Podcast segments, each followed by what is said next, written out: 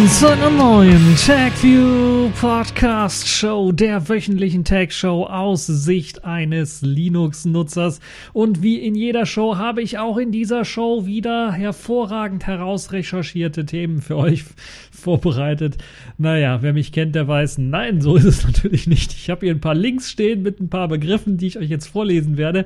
Und danach werde ich einfach das vorlesen, was ich so im Internet finde zu den Themen. Nun ja, ähm, es geht um einen, zum einen um das, was ihr braucht, um was vorlesen zu können im Internet, nämlich einen Webbrowser. Und dort hat sich ja in letzter Zeit der Firefox klar so ein wenig äh, herausgemustert. Und der bekommt jetzt auch noch einen Adblocker, wird also noch eine Stufe geiler und besser. Und ich könnte mir sogar vorstellen, denn so langsam äh, sollte das Teil nicht nur auf dem Smartphone laufen, dass ich das dort eben benutze, sondern eben auch vielleicht auf dem Desktop kommen. Das wäre auch mal eine geile Idee, oder?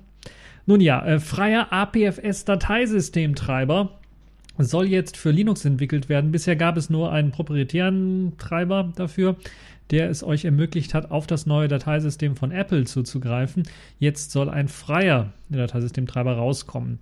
Bleiben wir bei Apple. MacBook Pro hat einen Konstruktionsfehler. Ja gut, wir kennen die ganze neuen MacBook Pro-Reihe mit eben dieser Touchbar hieß die Touchbar? Ich habe es wieder vergessen. Also ich glaube Touchbar, also diese Touchpanel, mit wo dann virtuell Buttons eingeblendet werden, das hat ja schon für Probleme gesorgt. Die Qualitätskontrolle war da nicht so gut. Jetzt soll es einen Konstruktionsfehler äh, geben, der zum Ausfall von Displays führt, zum massenhaften Ausfall von Displays innerhalb von ja, wenigen Jahren. Äh, sogar, glaube ich, noch in der Gewährleistungszeit. Äh, wenn ich mich nicht irre. Also es kann auch schon innerhalb von zwei Jahren passieren, je nachdem, wie oft ihr euer Teil aufklappt und zuklappt. Dann haben wir etwas Neues aus dem Smartphone-Falt-Business, würde ich mal sagen, denn die sind ja quasi fleißig am Origami-Falten. Äh, die verschiedenen Anbieter. Jetzt ist auch Xiaomi mit dabei, denn sie haben ein äh, faltbares Smartphone. Naja, nicht ganz, ich würde, ja, haben sie es vorgestellt. Sie haben eine PR-Aktion gemacht, indem sie halt eben einen kurzen Clip gezeigt haben, wo ihr Chef halt ein faltbares, faltbaren Prototypen in der Hand hatte und den dann auch gefaltet hat. Ähm, sieht recht beeindruckend aus, deshalb wollen wir darüber nochmal reden. Dann gibt es was für Leute, die selber so im 3D-Druck so ein bisschen äh, sich äh, engagieren und da vielleicht mal ja bisher vielleicht nicht auf eigene Geräte Wert gelegt haben und auch nicht drauf gesetzt haben, sondern dann eher, was weiß ich, irgendwo in einen Hacker-Bude, Stube reingelaufen sind, die einen 3D-Drucker hatten und dann einfach gesagt haben, hier, ich habe mal was, druck das mal aus und dann, ich komme dann in zwei Tagen wieder und hol's ab. So nach dem Motto, weil es halt so lange gedauert hat. Jetzt soll ein 3D-Drucker hundertfach schneller sein als die bisherigen und wie das Ganze funktionieren kann, das schauen wir uns dann auch nochmal genauer an. Dann gibt es noch Passwort-Leaks. Ich hatte ja bereits über die, wie viel waren es, 73 Millionen Passwörtern? Ich habe es schon wieder vergessen. Da habe ich ja vor ein paar Wochen äh, erzählt. Ich war das nicht letzte Folge? Ich habe es schon wieder vergessen. Ich kann, ich kann ja mal kurz hier Sneak Peek nachschauen in meinen äh, Show Notes was ich letzte Woche hatte. 773 Millionen Konten äh, wurden veröffentlicht. Jetzt äh, sind Passwort, das war Passwort Leak äh, Hashtag 1. Und jetzt sind äh, Hashtag 2 bis 5 geleakt. Da könnt ihr euch vorstellen, ne, rechnet mal hoch, wie viele Milliarden das denn jetzt sind, die da geleakt worden sind an Passwörtern. Und dann haben wir natürlich auch die Kategorien in dieser Woche. Das Spiel der Woche ist ein Remake des Klassikers Resident Evil 2. Ich habe es mir selber noch nicht zu Gemüte geführen, äh, führen können also selber gespielt, aber das, was ich gesehen habe, macht mich richtig, richtig geil drauf. Deshalb möchte ich dann noch, noch mal äh, ein bisschen was drüber reden. Dann haben wir der, die Distro der Woche, das ist in dieser Woche Trident 1812. Und nein, Trident oder Trident 1812 hat nichts mit der Microsoft Internet Explorer Engine zu tun, sondern das ist ein eigenes Betriebssystem, nicht auf Linux-Basis, sondern eine eigene Distro, die eben auf einer FreeBSD-Basis beruht. Und dann haben wir noch Selfish der Woche. Dort gibt es eine interessante Antwort, die ich auf togetheryola.com gefunden habe, wo es um die Ambiences geht und wie dieser Hintergrundskalierungsalgorithmus so richtig funktioniert oder was der Hintergrundskalierer so alles macht, wenn man so ein Hintergrundbild setzt. Und äh, ja, ich finde es zumindest sehr akkurat beschrieben für diejenigen, die ein eigenes Ambience erzeugen wollen. Äh, sicherlich eine interessante Geschichte. Fangen wir aber zunächst einmal an mit dem Firefox Klar, denn der bekommt jetzt einen Adblocker. Firefox Klar, wer das nicht weiß, nennt sich im Ausland Firefox Focus, ist im Grunde genommen ein auf Privatsphäre getrimmter Webbrowser, der also auch beim Schließen des Browsers alle Daten erst einmal löscht, standardmäßig, also Cookies, Bookmarks, besuchte Seiten, Cache, alles wird gelöscht, standardmäßig. Es gibt sogar einen Notfallknopf, den Mülleimer, den ihr drücken könnt, um äh, direkt alles wieder auf Anfang zu setzen. Und dieser Browser soll jetzt auch einen Adblocker standardmäßig bekommen. Äh, das Release ist im Februar geplant und es soll noch ein Test davor gehen. Äh, Mozilla hat ja auch vor kurzem den Firefox ähm, äh, klar umgestellt auf die eigene Web-Engine, denn die hatten vorher tatsächlich äh, WebKit verwendet, beziehungsweise Blink verwendet, je nachdem, was für eine Version er eingesetzt auf, auf Android halt Blink verwendet. Also die Standard-Web-Engine, die ähm, Android ausliefert. Und jetzt sind sie ja auch vor einigen Versionen auf ihre eigene Web-Engine, Webbrowser-Engine, auf äh, Quantum, glaube ich, heißt oder immer noch Gecko, äh, gewechselt. Äh, Gecko Quantum, ich habe keine Ahnung, wie sich das jetzt nennt. Ich glaube, sie haben den Namen beibehalten. Ähm, also auf jeden Fall auf den, auf die Quantum-Basis äh, sind sie äh, gestiegen, auf den Firefox, äh, auf die Firefox Engine äh, sind sie umgestiegen. Das macht natürlich auch Sinn. Und jetzt möchten sie für ihren äh, Firefox klar dann auch noch einen Adblocker ausliefern. Der Browser soll mit dem Adblocker ausgestattet nicht nur für Android herauskommen, sondern auch für iOS herauskommen. Auf iOS sieht es aber natürlich dann so aus, äh, apropos Engine-Wechsel, da haben sie, glaube ich, Engine nicht gewechselt, weil das nicht erlaubt ist. Aber ja, der Werbeblocker soll ab Februar dann bekommen, äh, sollt ihr dann, solltet ihr dann ab Februar bekommen. Und die derzeitige Version äh, 8.1 hat schon so eine Art Werbeblocker Lite mit drin. Also bestimmte Tracking-Skripte werden dann blockiert. Macht ja Sinn für einen Privatsphären-Fokus-basierten Webbrowser. Und noch mehr Sinn macht es natürlich, an jegliche Ads rauszublocken für einen Privatsphären-Browser. Äh, Im Grunde, weil eben Ads sehr ja, die sind ja dafür gedacht, zu tracken und eure Lieblingsdinge herauszufinden und damit sie die dann auch wunderbar platzieren können. Äh, und äh, ja, Adblocking hier ein äh, großes Thema. Apropos großes Thema, auch bei der Konkurrenz äh, vom aus dem Hause Google, also Chrome oder Chromium, gibt es dort Diskussionen, die jetzt hochgekocht sind in dieser Woche, die was mit dem Adblocking zu tun haben, denn Google hat sich gedacht, wir wollen die Schnittstelle von äh, den, den Extensions ein bisschen einschränken, damit Extensions nicht alles machen dürfen. Und das hätte zufolge, so sagen einige Entwickler der größten äh, Adblocking-Geschichten, also der Adblocking, Adblocking Extensions, zum Beispiel uBlock oder uBlock Origin und äh, viele weitere, dass eben das dazu führen würde, dass diese Extension nicht mehr lauffähig wären. Und das ist so ein versteckter Hinweis darauf, dass Google wahrscheinlich daran arbeitet, äh, die Adblocking-Extensions im Chromium oder Chrome dann abzuschaffen. Ich hoffe, dass das nicht der Fall ist und falls Google tatsächlich das machen möchte, kann ich verstehen. Google muss ja, weil sie ja Geld verdienen wollen und müssen, äh, müssen sie ja, und weil ihr Hauptgeschäft eben auch Werbung ist, im Internet müssen sie halt natürlich einen Weg finden, dass diese Werbung auch nicht dauerhaft ausgeblockt wird von den meisten Leuten. Und sie haben wahrscheinlich gesehen, ah, die Extensions standardmäßig, die installiert werden äh, von den Leuten, das ist meistens so zu 99% Adblocking und das wollen wir nicht mehr, da müssen wir irgendwie was gegen tun. Und das ist wahrscheinlich deren Versuch. Da Chromium ja ein offener Browser ist, freie Software, Open Source, kann ich mir durchaus vorstellen, dass eventuell, falls Google den Schritt wirklich macht, dann der ein oder andere einen Fork wagen würde. Unter anderem könnte ich mir auch vorstellen, dass äh, solche Browser wie Brave, die ja auf Chromium basieren, das machen würden.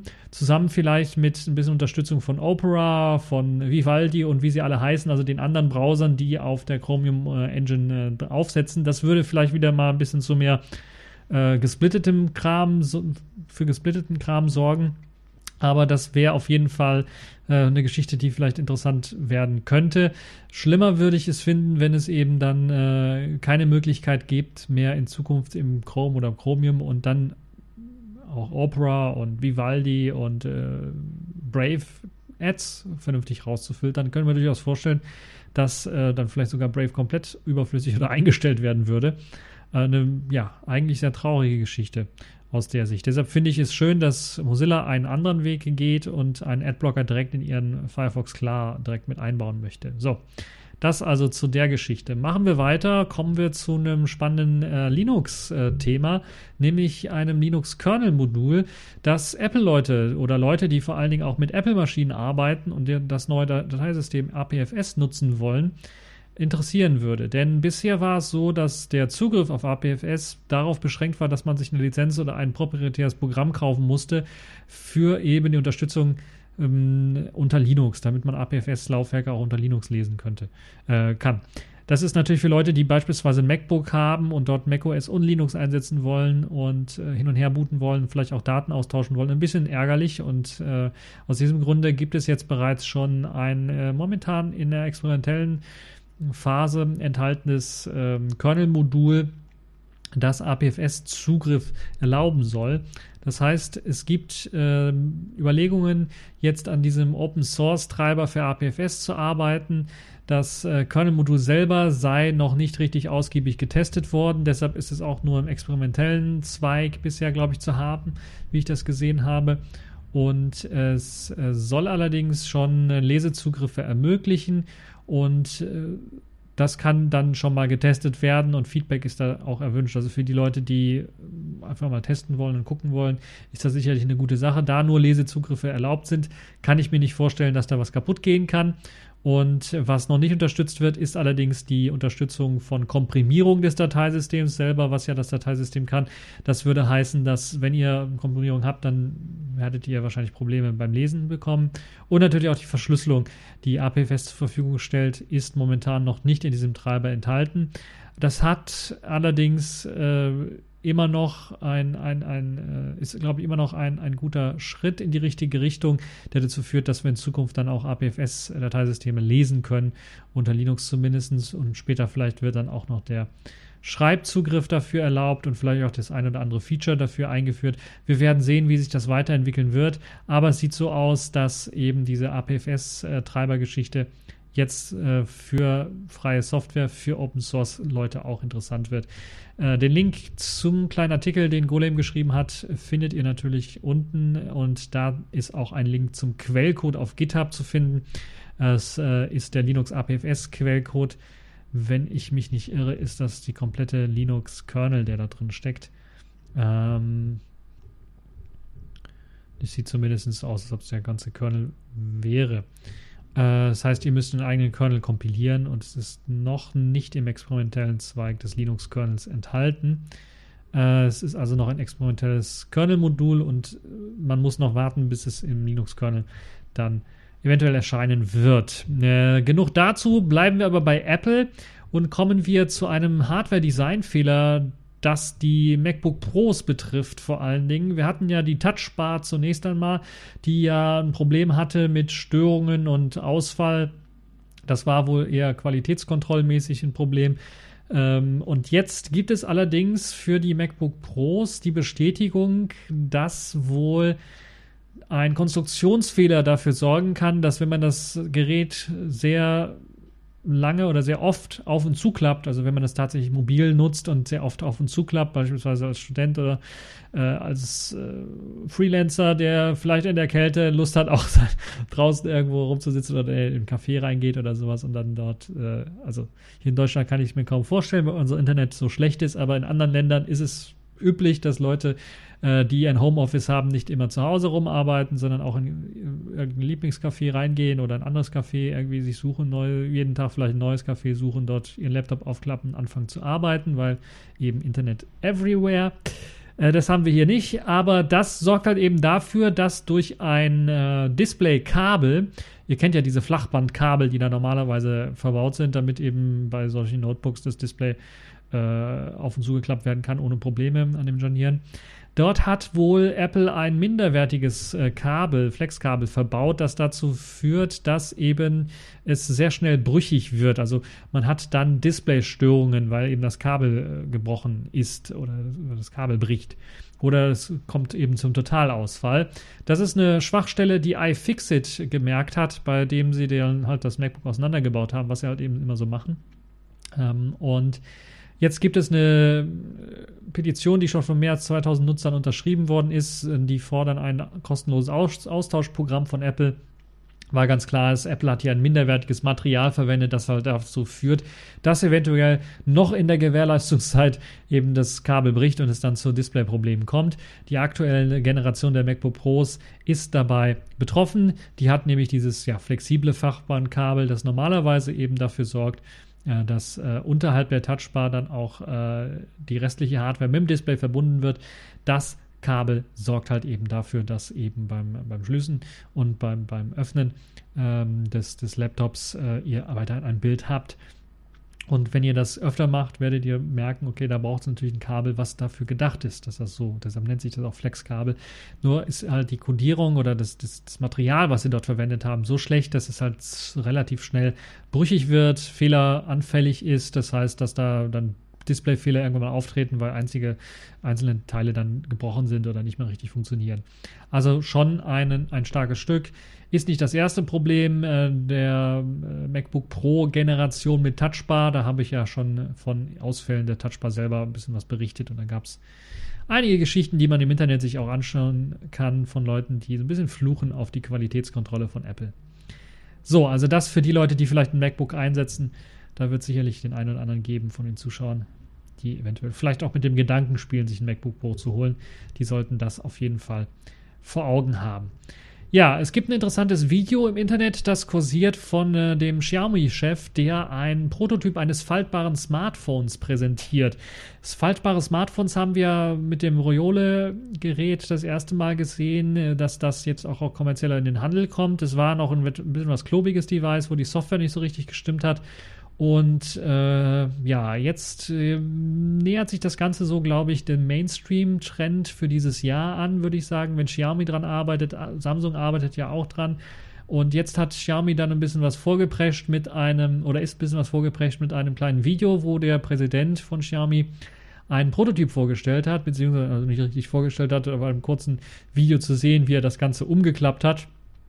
Und dieser Prototyp, äh, Prototyp zeigt halt eben, wie das Ganze dann äh, aussehen würde in der Theorie oder woran man arbeitet, wie das Ganze ja, zu funktionieren hat mit dem Klappmechanismus und wie das Ganze vielleicht auch nützlicher gemacht werden äh, kann. Ähm, das Ganze sieht so aus, dass er zunächst einmal das ganze Gerät ähm, aufgeklappten Zustand hat, hochkant und dann äh, hat man quasi, ich weiß nicht, wie viel sind es, 6 Zoll, äh, steht hier leider nicht, oder? Lasst mich mal nicht lügen. Es steht hier leider nicht, aber es sieht aus wie so ein 6 Zoll Gerät, vielleicht 7 Zoll Gerät, wenn er, im Auf, wenn er es im aufgeklappten Zustand hat. Und was er dann macht, um es zuzuklappen, ist ganz einfach, dass er das Gerät quer nimmt, also in den Landscape-Modus, in dem Quermodus und dann die Ecken zur Seite wegklappt, nach hinten klappt, quasi komplett nach hinten klappt. Und dann bleibt halt eben ein kleineres, ich glaube etwa 5,5 äh, Zoll äh, großes äh, Display übrig. Das Interessante an der Geschichte ist halt eben, dass ich zumindest an der Stelle jetzt nicht sehen kann, dass dort eben ein Mikrofon oder eine, eine ein Lautsprecher verbaut sind an der Stelle. Es wäre im Tablet-Modus, wenn man es hochkant äh, hält, auch ein bisschen ungewöhnlich, würde ich sagen. Ähm, auf jeden Fall könnt ihr euch dieses kurze Twitter-Video anschauen, das jetzt im Hintergrund bei mir auch läuft. Also, es ist eine sehr interessante Geschichte, wie ich finde. Das äh, Gerät soll, und das zeigt das Video auch, automatisch umschalten können zwischen eben den verschiedenen Modi. Das heißt, es soll, wenn merken, dass wenn ich es zuklappe, in den, in den kleinen kompakten Modus reinbringe, dass es jetzt eben kompakten Modus ist und schaltet dann die hinteren Displayteile, die ja dann als, Rück, äh, als Rücken des Smartphones dienen, aus. Das sieht ziemlich interessant aus, ist aber, glaube ich, im Alltag eher störend, wenn man sich vorstellt, okay, ich habe dann hinten ein Display, wo ich drauf touche. Wobei mittlerweile sind ja die neueren Smartphones auch alle aus Glas. Ähm, man muss schauen, wie das da mit der Umsetzung auch kommt. Hier flickert und flackert das noch so ein bisschen, was das Umsetzen des Videos angeht. Und ich weiß auch gar nicht, ob es wirklich ein echtes mm, Umschalten ist oder ob man da einfach eine Demo-Software hat, die dann äh, ja einfach auf Knopfdruck das macht, was man theoretisch haben möchte. Es ist auf jeden Fall ein, eine sehr interessante, eine sehr interessante Geschichte, wie ich finde. Und äh, es zeigt auf jeden Fall, wo die Reise hingeht mit den faltbaren Displays. Und ich kann mir das durchaus vorstellen, dass das so die Zukunft ist, dass man, weil Tablets nutzen wir heutzutage kaum, würde ich mal behaupten. Und ja, so ein Smartphone, was man einfach größer klappen kann und als Tablet benutzen kann, wäre sicherlich für den einen oder anderen eine gute Sache. Gerade wenn man einen Film irgendwo bei der Bahnreise oder so schauen möchte, macht das auf jeden Fall Sinn. Oder man braucht einfach mehr, mehr Platz äh, links und rechts, um irgendwie was äh, zu schreiben oder Notizen aufzumachen oder Multitasking zu machen. Dann macht es auf jeden Fall Sinn ist, ist auf jeden Fall klar, dass dieses Format, was jetzt Xiaomi hier gewählt hat, dazu führen wird, dass auf jeden Fall Sachen Softwareanpassungen eine ganze Reihe gemacht werden muss. Und ähm, ich kann mir nicht vorstellen, dass äh, Xiaomi das Gerät schon zum MWC vorstellen wird als Gerät, das man auch kaufen kann. Wenn dann nur in Prototypform, weil die Software einfach nicht ausgereift ist und nicht dafür ausgelegt ist. Und es wird, es ist anders als die Notch, wo viele Hersteller einfach dann da irgendeine Software hingeklatscht haben. Das war relativ einfach zu lösen. Hier ist das ein bisschen was komplizierter zu lösen, äh, wie Apps konfiguriert, umgestaltet werden müssen, damit das Ganze eben darauf reagieren kann, ob man das Gerät jetzt ausgeklappt hat also, oder offen hat oder ob man es halt zugeklappt hat. Deshalb werden wir mal schauen, wie sich das entwickeln wird. Ich kann mir aber vorstellen, dass wir nach dem MWC dann durchaus äh, mehr in Sachen faltbaren Smartphones sehen werden und dass das auf jeden Fall die Zukunft ist und dass Hersteller äh, nicht nur Samsung, sondern auch äh, Xiaomi hier in dem Fall, aber vielleicht sogar auch Motorola auf die Idee kommen werden, ein faltbares äh, Display-Smartphone dann vorzustellen. Und ja, wir werden sehen, wie sich das dann weiterentwickeln wird. Ansonsten findet ihr den Artikel und das Video natürlich auch wieder verlinkt. Ja, kommen wir zu 3D-Druckern und äh, der Behauptung äh, von US-Forschern, jetzt einen ultraschnellen 3D-Druck ähm, äh, erfunden zu haben, ein Verfahren erfunden zu haben, das einen ultraschnellen 3D-Druck ermöglicht. Was heißt hier ultraschnell? Das heißt etwa hundertfach schneller als das, was wir heutzutage so haben. Äh, Stereolithografie nennt sich das Ganze. Unter dem Begriff läuft das Ganze. Und schneller drücken hat sich die Universität von Michigan dann äh, doch vorgenommen und das machen sie, indem sie einfach sagen, okay, wir möchten einfach äh, mit LEDs arbeiten und einem speziellen ähm, einem speziellen Harz arbeiten, das für den 3D-Druck dann erhitzt wird und dann zur Verfügung gestellt wird.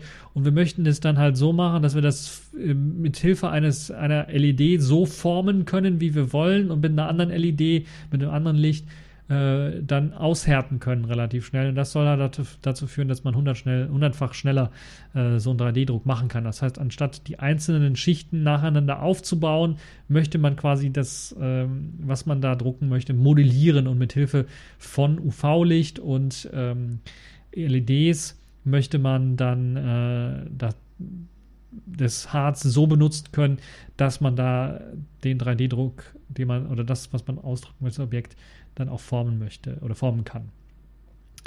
Ähm, das Aushärten, damit das Ganze richtig funktionieren kann, gibt es, hat man lange experimentiert und es gibt vor allen Dingen äh, das, zwei Möglichkeiten, wie man mit dem Harz arbeiten kann. Zum einen, man scheint mit äh, Hilfe einer LED blaues Licht da drauf. Dann wird das ausgehärtet, das Harz, wird also fest. Möchte man das Ganze aber ähm, etwas, wieder etwas weicher machen, dann kann man auch, äh, anstatt es nur zu erhitzen, kann man eben auch mit UV-Licht arbeiten. Und das soll halt auch dafür sorgen, in Kombination mit der richtigen Dosis, ähm, soll es dafür sorgen, dass dann auch ähm, mit Hilfe von Mustern aus hellem, aus weniger hellem blauen Licht dann das Ganze äh, Harz in die Form gebracht werden kann, wie man es haben möchte. Und in dem Video kann man sehen, wie äh, die Universität da in dem Fall auch äh, daran arbeitet, äh, das Ganze, äh, es wird in sechsfacher Geschwindigkeit abgespielt. Das ist immer noch, äh, das zeigt, dass das immer noch ein bisschen was länger dauert, aber es zeigt auch, wie man so einen 3D-Druck eben von unten nach oben sehr einfach in einer sehr schnellen Geschwindigkeit mit Hilfe dieses Lichts dann erzeugen kann. In dem Fall haben sie ihr eigenes Universitätslogo dort ausgedruckt und mit Hilfe der Lichtkombination, dem UV-Licht und dem, dem blauen Licht, wird halt, halt dafür gesorgt, dass eben die Schnelle dort erreicht werden kann, dass eben das Aushärten äh, punktuell gesteuert werden kann, ohne dass es halt eben dazu führt, dass es irgendwie verflüssigt oder kaputt geht. Dazu wird halt eben das UV-Licht soll halt eben das verhindern, dass das Harz am Boden der Wanne irgendwie, äh, wie nennt sich das Ganze, polymerisiert wird. Das heißt, dass es dort irgendwie, äh, ja, auseinanderbröselt. Und das ist halt eben die Geschichte, die hier eingesetzt wird und die ziemlich interessant sein könnte, wenn das Ganze tatsächlich auch äh, in aktuelle 3D-Drucker mit hineinkommen könnte. Ja, das Vorteil, der Vorteil von der ganzen Geschichte ist natürlich, dass ein äh, relativ, ist ein relativ neues Verfahren, das mehr Geschwindigkeit bringen soll, das aber dann natürlich auch dafür sorgt, dass man andere Materialien benutzen kann und dass man auch die Materialien stabiler hinbekommen kann. Das heißt, man kann dickere Harze verwenden, die zusätzlich auch mit Additiven verstärkt werden äh, und äh, dann aushärten, sodass die Ersatzteile, die man eventuell dort kreiert, deutlich stabiler gebaut sind, deutlich stabiler funktionieren und äh, dann natürlich dann auch haltbarer sind im Endeffekt. Also das hat auch noch einen Vorteil. Es ist nicht nur die Geschwindigkeit, sondern auch die Haltbarkeit äh, und die Flexibilität von dem Harz, das man dort verwenden kann, wird dadurch erhöht. Wir können also gespannt sein, wann die ersten Drucker mit dieser Technologie auf den Markt kommen, in einer verfeinerten Form eventuell dann auf den Markt kommen. Das könnte also eine ziemlich interessante Geschichte werden. Kommen wir nochmal zurück zum Thema der letzten Sendung. Dort haben wir von der Passwort-Leak oder ja, von der großen Liste äh, von Passwörtern und E-Mail-Kombinationen geredet. Das waren 773 Millionen Passwörter.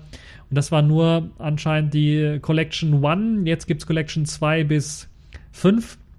Und es betrifft insgesamt 2,2 Milliarden Accounts. Jetzt könnt ihr euch festhalten, dass ich würde mal fast behaupten, das ist schon so, ja, die Mehrheit der Leute, die sich im Internet befinden. Es betrifft im Grunde genommen jeden, fast jeden, der sich im Internet befindet. Das heißt, geht zu euren Nachbarn, wenn ihr im Haus mehrere habt. Einer davon wird wenn nicht sogar zwei oder drei werden davon betroffen sein, von diesem Leak, äh, wo dann halt eben im Netz die E-Mail-Adresse eventuell sogar mit dem Passwort hinterlegt ist. Erneut ist also diese riesige Menge von Nutzeraccounts im Netz äh, verfügbar.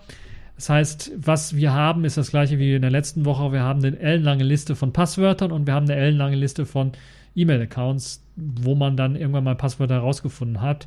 Und äh, man kann die natürlich miteinander verbinden und äh, verknüpfen. Es gibt wieder eine Suche, die ist jetzt ist eine neue Suche, die ihr dann hier benutzen müsst, um es zu suchen. Ihr könnt auch nur eure E-Mail-Adresse eingeben und dann kriegt ihr dann äh, es ist ziemlich, ich habe es auch ausgemacht, ausführlich, ich war natürlich auch drauf auf der Liste äh, mit meiner, einer meiner E-Mail-Adressen, meiner Wegwerf-E-Mail-Adresse natürlich. Und dort ist aber auch detailliert aufgelistet, welche Accounts auf welchen Webseiten es genau betrifft. Ähm, und äh, klar, ich habe natürlich die äh, Passwörter davon bereits schon geändert, soweit ich mir, soweit mir bekannt ist, habe ich die Passwörter alle geändert, sodass man da also keinerlei Probleme mehr hat. 600 Gigabyte groß sind eben die äh, Dateien, die jetzt geleakt worden sind. 2,2 Milliarden Mailadressen und die dazugehörigen Passwörter. Das ist schon ein richtig starkes Stück. Jetzt müssen nicht alle in Panik verfallen, aber es sieht so aus, dass nicht alle dieser Daten auch ziemlich aktuell sind, sondern aus älteren Leaks stammen, teilweise sogar fünf Jahre alten Leaks. Und äh, da haben sicherlich, wenn da die Passwörter, wenn es da Sicherheitslücken gab, haben ja Leute bereits schon die Passwörter geändert. Das heißt, da muss man sich nicht allzu viele Sorgen äh, machen. Falls ihr das aber nicht gemacht habt, unbedingt eingeben.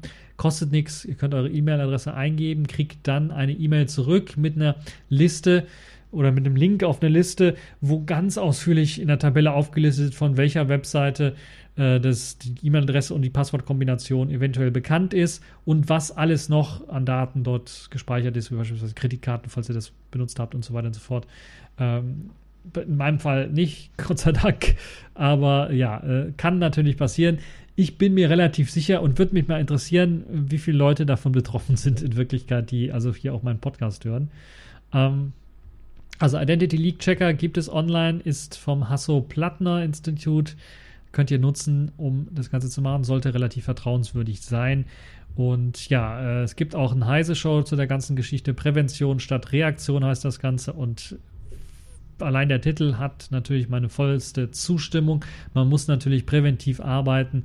Passwortmanager sind eine Möglichkeit, sind nicht das Gelbe vom Ei, weil ihr dann eben einem Dienst, wenn ihr es sehr komfortabel haben wollt, müsst ihr einem Dienst vertrauen, euer Pass, äh, eure Pass, auf eure Passwörter aufzupassen, weil es dann in der Cloud irgendwo gespeichert wird.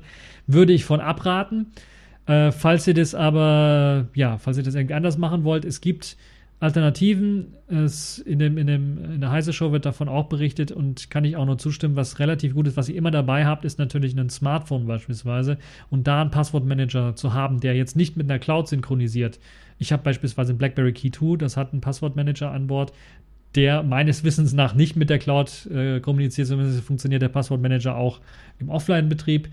Äh, und äh, ja, dort kann ich zum Beispiel meine Passwörter nicht nur speichern, sondern auch generieren lassen für bestimmte Webseiten, für bestimmte Dienste.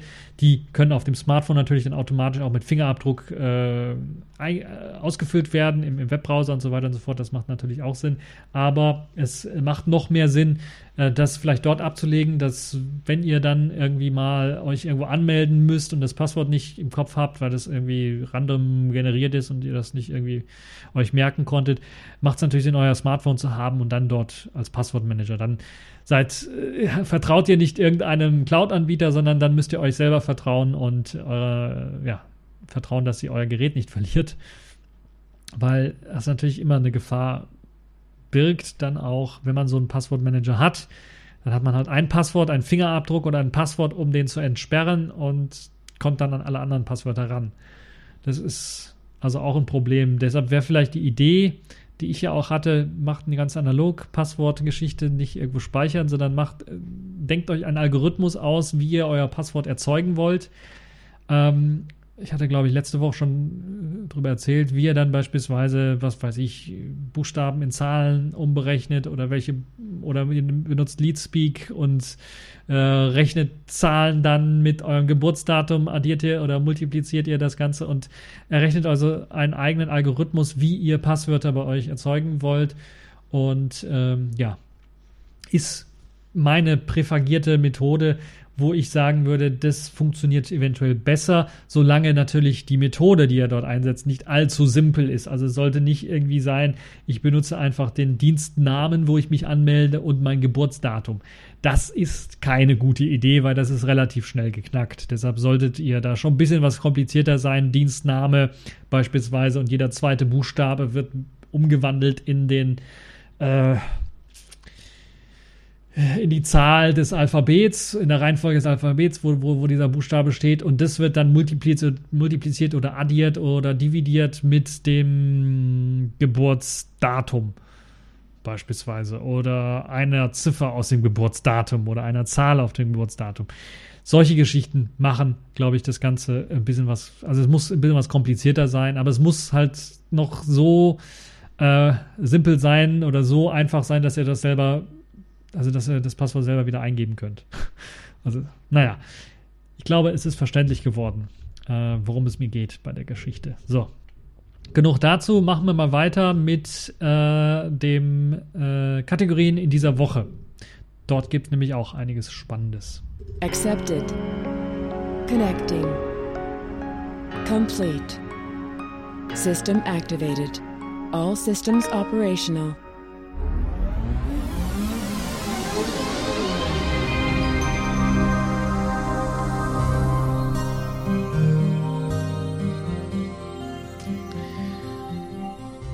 Kommen wir zu den Kategorien in dieser Woche. Spiel der Woche ist diesmal Resident Evil 2 geworden. Jetzt fragen sich an, Resident Evil 2, das ist doch ur, ur, ur alt. Ich rede nicht von dem ur, ur, ur alten PlayStation 1 Titel. Nein, ich rede vom neuen Resident Evil 2, dem sogenannten Remake. So genannt deshalb, weil normalerweise sind Remakes ja eigentlich eher Banane. Äh, einfach höher gerenderte höher auflösende Texturen hat man da irgendwie reingepackt oder eine Portierung für eine neue Generation von Konsolen oder PCs. Das ist in dem Fall jetzt hier nicht passiert, sondern Resident Evil 2 ist im Grunde genommen, ja, äh, die modernisierte Form von Resident Evil 2. Es ist ein neues Spiel. Das kann man einfach sagen. Es hat Anleihen, es nimmt Anleihen aus dem Original Resident Evil 2 Teil und äh, portiert das komplett in eine komplett neue äh, 3D-Grafik-Engine mit neuen Features und Funktionen, neuen Rätseln und so weiter und so fort. Ist im Grunde genommen ein, ja, so wie, äh, ihr kennt ja die Spider-Man-Film-Vergleiche, so ungefähr. Das ist ein komplett neuer Film, in dem Fall ein komplett neues Spiel. Resident Evil 2 ist ein komplett neues Spiel mit der Handlung aus ähm, Resident Evil 2, dem Originalspiel von Capcom. Also, nicht nur das, es ist nicht nur fein aufgelöste Grafiken und Texturen, sondern ist ein komplett neues Spiel.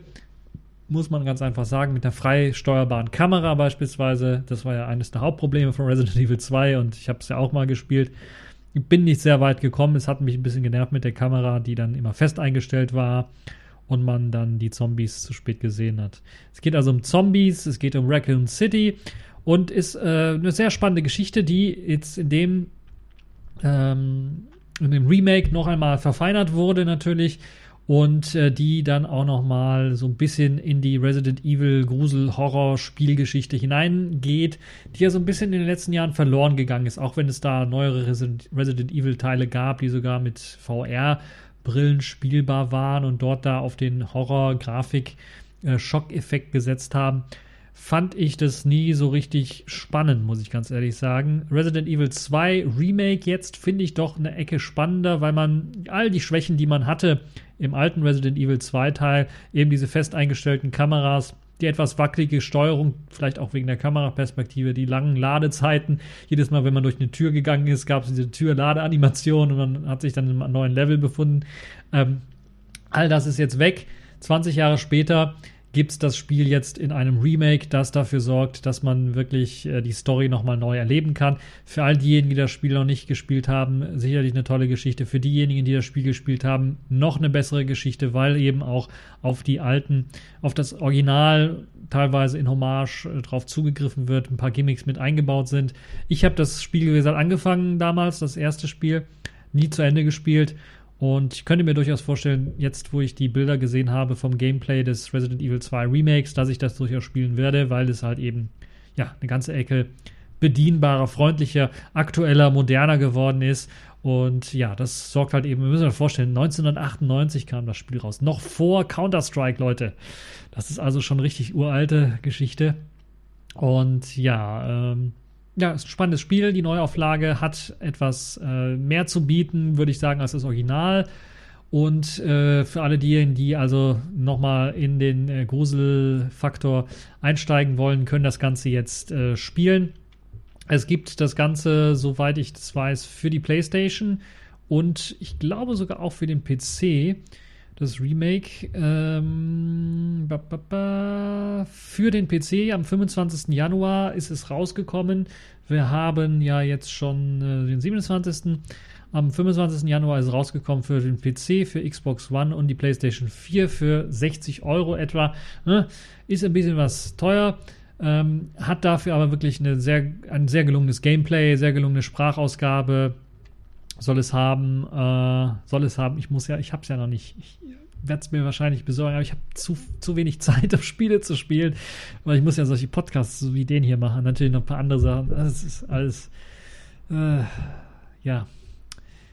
Äh, ich finde immer weniger Zeit zum Spielen. Ähm, vielleicht nimmt man sich in Zukunft irgendwann mal einen Urlaub, damit man mal eine Woche lang irgendwas durchzocken kann, was von den ganzen Spielen, die man sich alle geholt hat oder die man spielen möchte. Auf jeden Fall, das ist ein sehr, sehr interessantes, spannendes Spiel, was ich nur empfehlen kann. Deshalb glaube ich zu Recht Spiel der Woche Resident Evil 2, das Remake, was ich euch nur empfehlen kann. Kommen wir nochmal zurück zu den Nicht-Spiele-Themen, würde ich mal behaupten. Äh, und den, der Kategorie der Woche, Distro der Woche. Das ist in dem Fall keine Linux-Distro, sondern eine äh, Distribution auf Basis von FreeBSD. Und ehemals auch noch True OS. Ihr kennt es ja, ach, die haben sich jetzt so oft umbenannt. Also es hieß, glaube ich, ganz ursprünglich mal PCBSD. Dann hat man es irgendwann mal in True OS umbenannt. Hat auch am Desktop was rumgearbeitet, auch am Server was rumgearbeitet. Jetzt hat man es nochmal ein bisschen umbenannt. Warum hat man es nochmal umbenannt? Nein, man ist im Grunde genommen gesplittet. Man hat gesagt, okay, wir haben jetzt, äh, nachdem PCBSD ja den Desktop für FreeBSD bereitstellen sollte, hat man dann bei TrueOS sich doch mehr auf Server-Sachen so konzentriert und hat dann gesagt, okay, wir, wir splitten den Desktop-Teil vom Server-Teil ab, nennen TrueOS den Server-Teil und ähm, wollen äh, vielleicht TrueOS als Distribution Framework weiterhin benutzen mit äh, den Möglichkeit, dann eben den Desktop-Teil drauf zu klatschen. Und so ist das Projekt Trident entsta entstanden und so ist jetzt die erste Version von Trident rausgekommen, äh, die im Grunde genommen nichts anderes ist als, ja, ganz, ganz, ganz ursprünglich hieß es mal PCBSD, jetzt ist es eben Trident, also für die Leute, äh, die da ein bisschen verwirrt sind. Ich bin da, muss ganz ehrlich sagen, Macht das nicht jedes Jahr, Leute, sonst habt ihr irgendwann keine Leute, die darüber berichten oder die da durchblicken können. Jetzt ist die Version rausgekommen, äh, basiert immer noch auf FreeBSD, FreeBSD 13, äh, beziehungsweise auf, basiert auf TrueOS. Da draufgepackt werden die Desktop-Tools. Das ist Project Trident. Und TrueOS wiederum basiert auf FreeBSD 13 Current. So, die 1812er Version ist äh, schon etwas länger draußen, glaube ich. Aus dem 7. Januar, glaube ich, äh, kam sie raus oder kurz danach oder kurz davor. Äh, basiert halt auf den, den, den Softwarequellen von TrueOS ähm, vom 7. Januar. So, äh, die neue Version bringt 358 neue Pakete mit her. Basiert immer noch äh, auf äh, dem, wie hieß er? dem, dem, dem komischen Qt Desktop ähm, Lumina den sie dort einsetzen, der weiterhin aufgebohrt wurde, verbessert wurde. Äh, die Changelogs sind komplett für den Arsch, muss ich euch sagen. Beziehungsweise das Release, was die hier rausgehauen haben, ist, ich muss es ganz deutlich so sagen, sie haben da ein Release rausgehauen, wo sie ein bisschen erklären, was Project Trident überhaupt ist. Das ist schon mal eine gute Sache. Wo sie eine Warning geben, was Personal Crypt angeht. Das Utility hat irgendwie Probleme. Äh, dann gibt es die Package Changes äh, zum Pre-Release und da steht halt einfach neue Pakete, 358, so und so viele Pakete entfernt, so und so viele Pakete geupdatet und dann gibt es halt eben die Liste mit neuen Paketen und da ist einfach eine Paketliste dran gehangen. Ähm, so ein Feature-Release-Geschichte wäre vielleicht interessant, wenn das mal irgendwo stehen würde. Also wenn man so ein Release mal äh, es gibt sogar jetzt sogar 1812 U1 rausgekommen, Update 1, Dort haben sie also noch weiter was aktualisiert, wie es aussieht. Wenn ich das, wenn, wenn, wenn mich das jetzt hier nicht richtig täuscht, das heißt, sie haben da noch weiter gehabt. Die Webseite ist ein bisschen was kompliziert aufgebaut, muss ich sagen. Äh, dort stehen zumindest ein paar Änderungen äh, drin. Also es gibt ein Update 1 schon für die 1812er Version, die ein paar Änderungen mit sich bringt zur 1812er, äh, zur 1812er Version. Unter anderem ist PostgreSQL 9.3 nicht mehr äh, da K, äh, KDE Applications, warum heißen die eigentlich KF5 Applications? Das ist doch Blödsinn. KDE Applications heißen die Upstream, Leute. Das müsst ihr hier verbessern. Äh, KDE Applications wurden von der Version 18.12 auf 18.12.1 aktualisiert. KDE Plasma wurde auf Version 5.14.5 aktualisiert. Ähm, und es gibt Browser-Updates der Chromium war wohl bei der 1812er Version noch in Version 68 enthalten, ist jetzt mittlerweile auf Version 71 hoch aktualisiert worden und auch der Firefox von Version 64.0 auf 64.02 aktualisiert worden.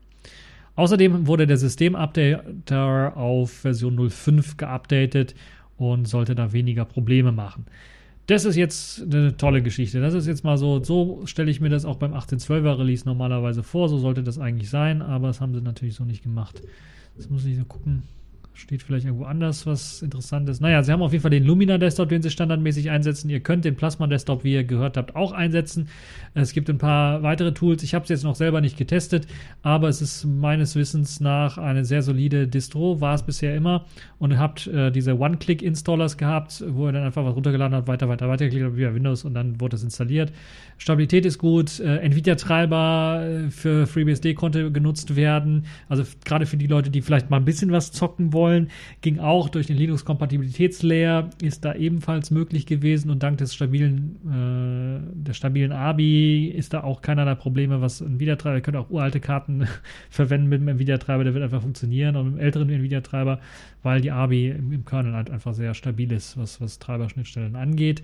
Äh, wobei ich natürlich nicht weiß, wie es mit Xorg aussieht äh, und uralte Treiber müsst ihr natürlich selber rausfinden, ob das dann wirklich funktioniert.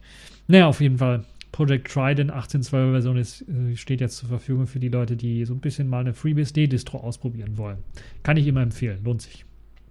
So, kommen wir zum Sailfish der Woche. Keine große Sache. Wir sind auch schon fast am Ende.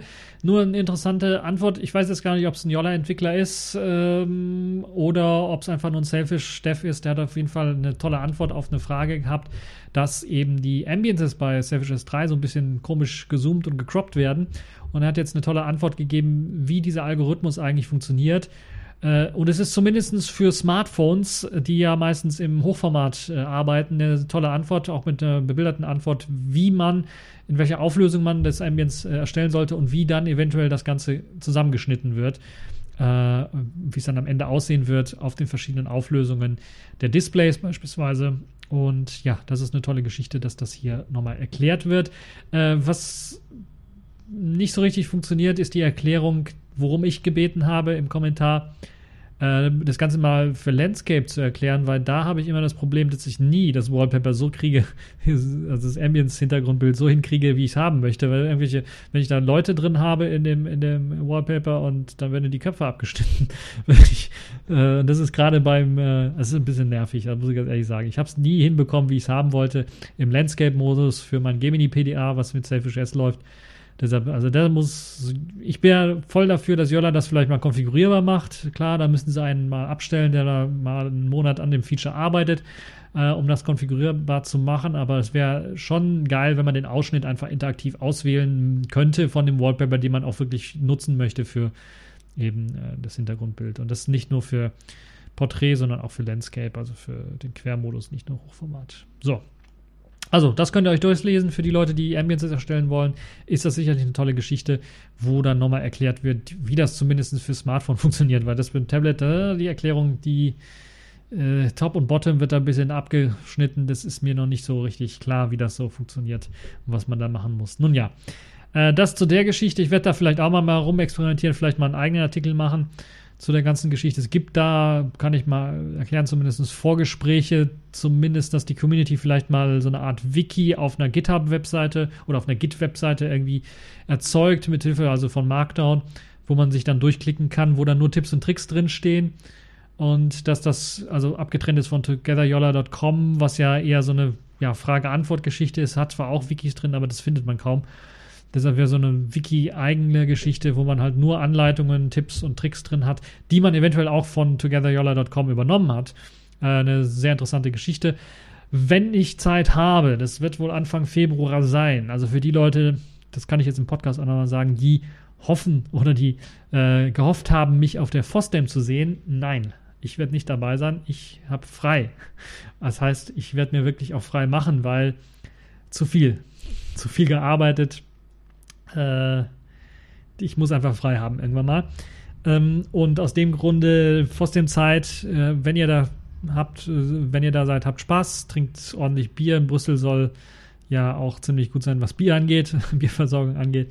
Gerade wenn ihr von außerhalb kommt, wo das Bier nicht so gut ist, könnt ihr dann mal versuchen. Ansonsten, ähm, nee, ich werde nicht auf der Fosdem sein, aber ich werde eventuell zu der Zeit, wo ich halt eben Zeit habe, wenn ich wirklich auch die Motivation dafür habe, äh, eventuell dann mal mit diesem Wiki-Dingens starten. Wir werden sehen, was sich daraus entwickeln wird, weil es braucht ja im Grunde genommen nur einen, der es startet, der, was weiß ich, ein paar Artikel von Together Yolla, ein paar Wikis von togetheryolla.com dort reinkopiert.